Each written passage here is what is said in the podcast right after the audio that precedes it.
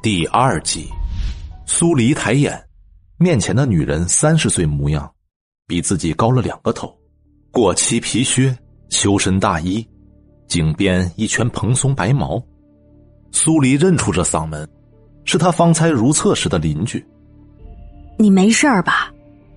我是没事儿，得看看我的包有没有事儿。丁来娣一边甩着手，一边没好气的回嘴。他身上的脂粉香太浓了，与破落的服务站格格不入。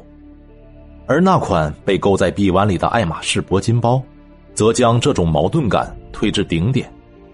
苏黎耐心的站在原地，等待丁来蒂一寸一寸的摸过真皮。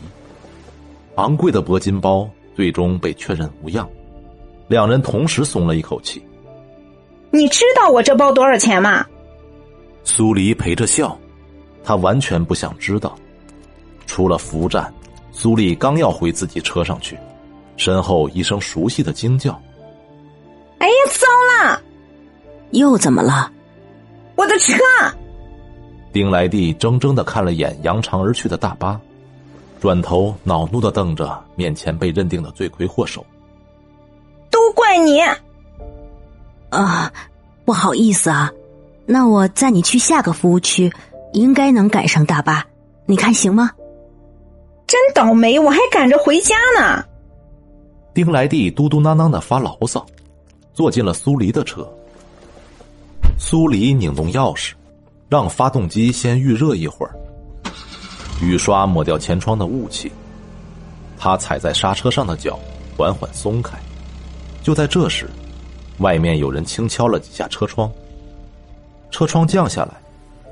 黄凤霞满脸堆笑，她在服务区已经碰壁了两次，然后亲眼见到苏黎与丁来娣一前一后上了车，两个女人，黄凤霞很是吃惊了一下。她不会开车，村里没有会开车的女人，她决定上前试试运气。苏黎快速打量了一眼黄凤霞，从她胸前紫色波点的丝巾，到她背后沉甸甸的行囊。你好，妹子，能搭个车吗？你要去哪儿？俺去歙县，就在前方二十公里。俺去那走亲戚。说这话的时候，他的目光往旁处躲闪，年龄与阅历练就了妙不可言的直觉。苏黎瞬间洞悉了一切，眼前这个女人在说谎。不过，他并不打算戳穿对方。上来吧。苏黎点了点头，解锁车门。他确实顺路，没有拒绝的理由。至于黄凤霞究竟要去县城做什么，他不想深究。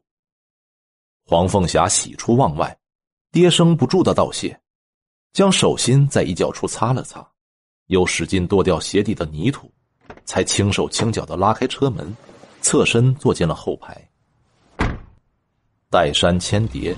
满眼翁郁，车子终于驶出服务区，如游鱼甩着尾巴，拨开碧色的浪。黄凤霞看着驾驶座里姿态沉稳的苏黎，难以掩饰面上的羡慕之色。她暗暗揣测苏黎的年纪，该喊姐还是叫妹，她拿不准主意。那双握住方向盘的手，布满了劳作的痕迹，眼角的纹路与暗斑也清晰可见。对方并非养尊处优的那一类人，这让黄凤霞心生亲切，鼓起了开口攀谈的勇气。俺四十八岁了，你多大，妹子啊？那我比你还大八岁呢，你就叫我丽姐吧。真是看不出来，看着比俺还要年轻呢。这位是你闺女？不是，她没赶上大巴，我也是顺路捎她一段不过我女儿倒确实和她差不多岁数。你这大姐怎么还占上我便宜了？丁来娣听到这儿，也笑了，肩膀一耸，苏黎平视前方，没接话。女儿今年三十二，可能比丁来娣还要年长几岁，可总还是一副长不大的小孩心性。话题打开后，三个陌生人之间的气氛松动许多。黄凤霞也没那般紧张了，她的视线在丁来娣对方的大衣和手包上游走，她认不出牌子，只觉得好看。妹子可真时髦，爱马仕的。你知道我这包多少钱吗？丁来娣拍了拍膝上的铂金包，又把方才问苏黎的话拿出来重复了一遍。苏黎没理会他，黄凤霞却很配合，当即往前倾了点身子。多少钱？这个数。丁来娣亮出一个巴掌，他的手指不算纤细，但涂了亮晶晶的甲油。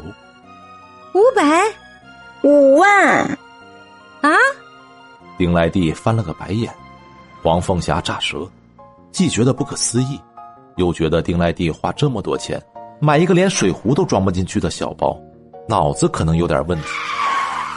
呼的一个急刹车，轮胎发出刺耳的摩擦声，惯性使然，三个人的脖子都往前一抻，随后又栽回原位。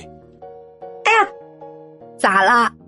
苏黎的脸色有点难看，胸膛起伏，哑着嗓子，好像撞到人了。